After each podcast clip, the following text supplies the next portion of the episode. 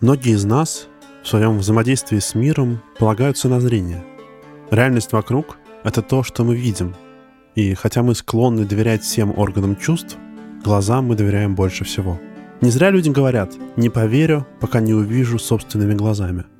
Не зря апостол Фома в Евангелии от Иоанна говорит, что не поверит в воскресение Христа после распятия, пока не увидит на его руках раны от гвоздей. Парадокс заключается в том, что мы знаем, что глазам нельзя доверять. Вспомните все интернет-споры по поводу цвета платья или оптические иллюзии, или исследования, указывающие на то, что наши глаза рисуют несовершенную картину мира. Глаза легко обмануть. И при этом человечество всегда верило, что есть буквально невидимые вещи. Те, которые полностью недоступны глазу. Или сущности, которые умеют исчезать, или просто те, которые существуют как бы наполовину в параллельной реальности, не присутствуя визуально в нашем мире. Знаменитый аэрокосмический инженер, отец космонавтики Константин Циолковский, на самом деле еще был эзотерическим мыслителем. И в своей книге «Грезы о Земле и небе» писал, что нельзя отмахиваться от того, что в мире, скорее всего, существуют какие-нибудь невидимые разумные существа. В 60-е годы академик, биофизик Влаиль Казначеев – предполагал, что кроме привычной для нас белково-нуклеиновой формы жизни, на планете могут жить какие-то энергетические существа, невидимые для человеческого глаза. Так или иначе, люди всегда, во все времена и во всех культурах допускали, что кроме нас в мире есть что-то незримое, невидимое, ускользающее от нашего несовершенного зрения, но тем не менее существующее. Привет! Меня зовут Гриша Пророков, и это подкаст «Жуть». Невидимость в фольклоре и в народных преданиях, конечно, часто связывают с нечистью, с чем-то потусторонним и опасным. В славянской демонологии все нечистые духи так или иначе обладают способностью становиться невидимыми и скрываться от человеческих глаз. Невидимый демон подкарауливает проезжих ночью на дороге, снимая с телег колеса и останавливает повозки. Дух нищеты и нужда невидимо живет в доме, а когда хозяева, стремясь избавиться от нее, перебираются в новый дом – Радуясь, что оставили дух в старом, она невидимо из-за угла им отвечает «Да я тут и есть». Кикимора обнаруживает себя в доме шумом и мелкими пакостями. Бьет посуду и разбрасывает одежду. Леший в лесу тоже не показывается человеку. А хохочет, трещит сущими и трясет деревья. В выпуске «Унесенные нечистью» я рассказывал про подменышей. Детей, которых в детстве похищает нечисть и оставляет вместо них матери, например, бревно – так вот, такие дети тоже часто делаются невидимыми. И вернуть им видимость значит вернуть их в наш мир. Скажем, есть быличка про мужчину, который встретил свою невесту в бане.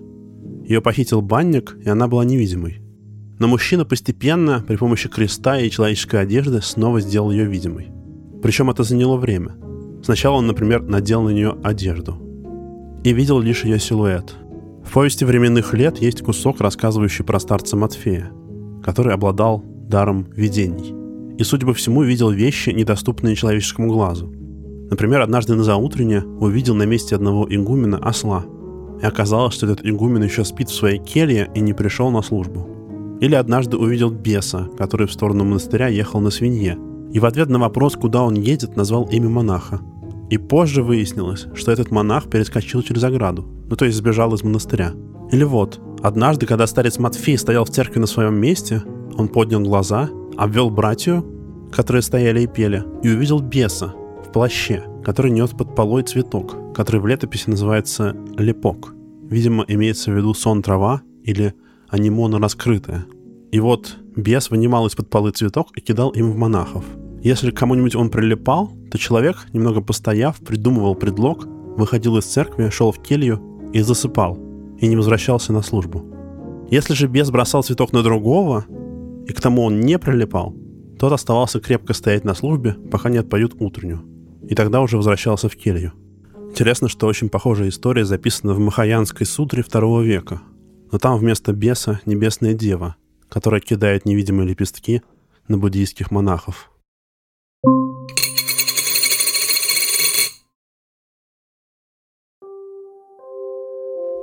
Сомневаться в окружающей нас действительности и проверять свои нервишки на прочность мистическими историями – это классно. Но важно и противоположное. проработать все свои сомнения и открыть в себе внутреннюю уверенность, запустить ее в свою жизнь. Именно уверенность позволяет нам двигаться вперед к новым достижениям. Про это рассказывается и в новом короткометражном фильме, который компания «Ингосстрах» сняла к своему 75-летию.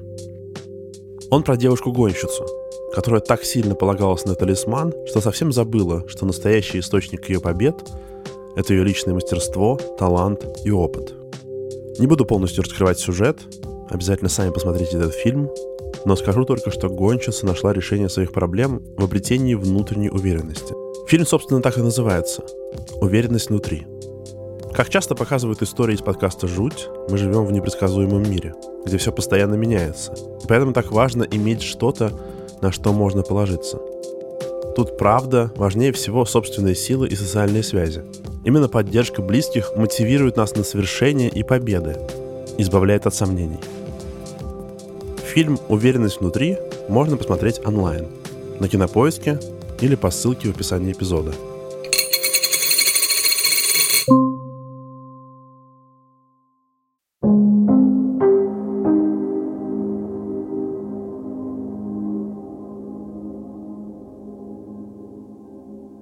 Сахалин – крупнейший остров в России, на самом восточном ее краю.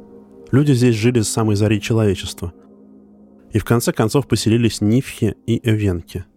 Российская империя получила власть над островом в 1875 году, и остров стал местом каторги и ссылки. Потом он частично оказался в составе Японии, но в конце концов Сахалин целиком был передан СССР.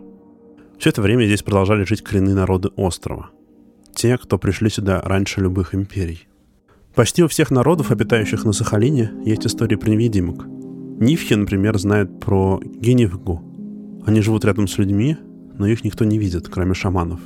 Обычные люди генивгу только слышат, как они разговаривают, как лают их собаки. Также есть нифская сказка о молодом человеке, который пошел гулять с собакой и попал в изнанку нашего мира, в мир мертвых.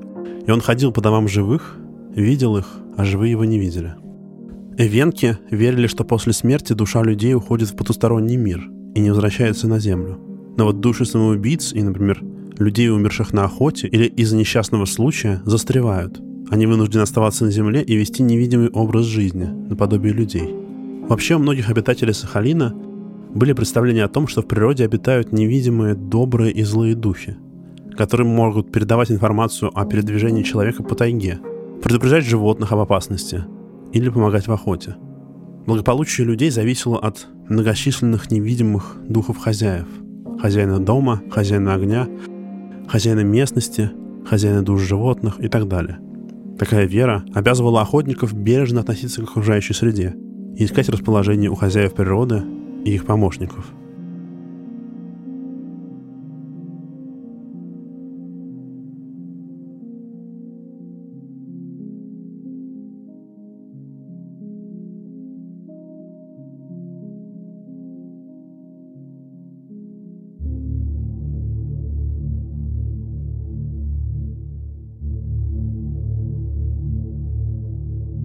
Примерно на 2000 километров на северо-запад от Сахалина находится Якутия, или, как ее правильно называть, Республика Саха. Это самый большой по площади субъект Российской Федерации. И, конечно, здесь живет много народов и культур, в том числе некоторые из тех, которые живут на Сахалине, например, эвенки. А российская власть пришла сюда рано, еще в 17 веке, когда активно шла колонизация Сибири и восточных земель.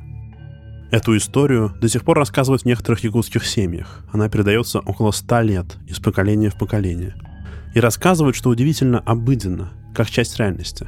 Это история о человеке по имени Никон Романов. В начале 20 века в некоторых семьях Саха просто появился невидимый человек по имени Никон Романов и жил с ними какое-то время.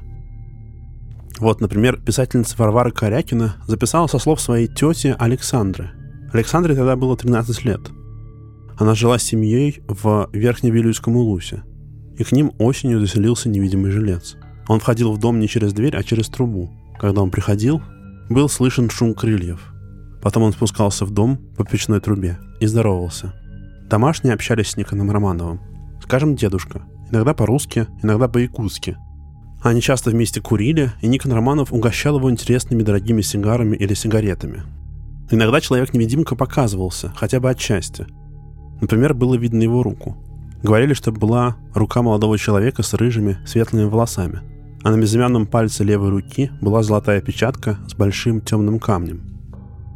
Иногда он показывался дедушке в полном человеческом обличье, и тот рассказывал родным, что он был русским парнем, очень приятной внешности, из какого-то знатного рода. По словам Никона Романова, у него было еще два брата, но их сослали в какое-то изгнание, и они разбрелись по разным уголкам земли.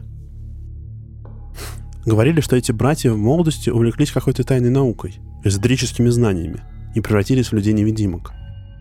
Никон Романов часто употреблял слово «товарищ». Это было в самом начале 20 века. И говорил, что скоро наступят иные времена, и все будут друг друга так называть. Мы с братьями родились в Москве, были учеными, строим новую жизнь. Наступают другие времена. Скоро власть переменится, слово «товарищ» войдет в обиход. Мы – предвестники новой жизни.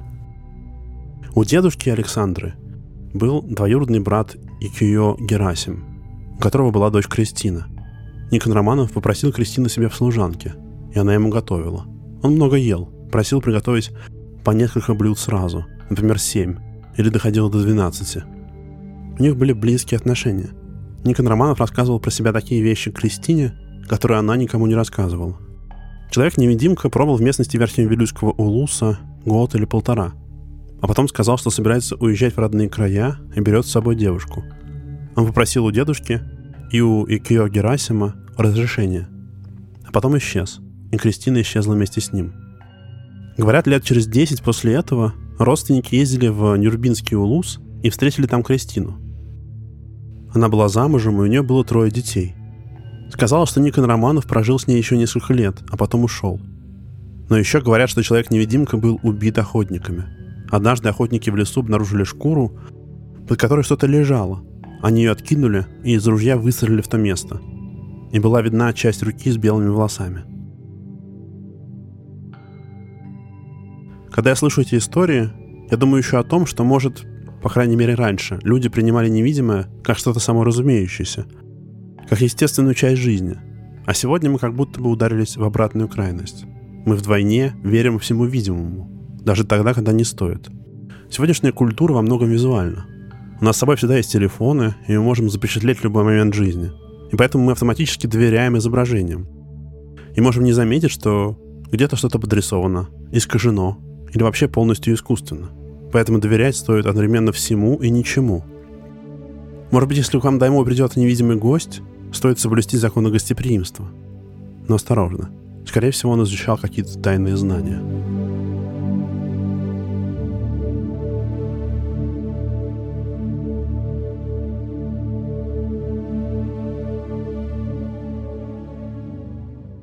Спасибо, что послушали.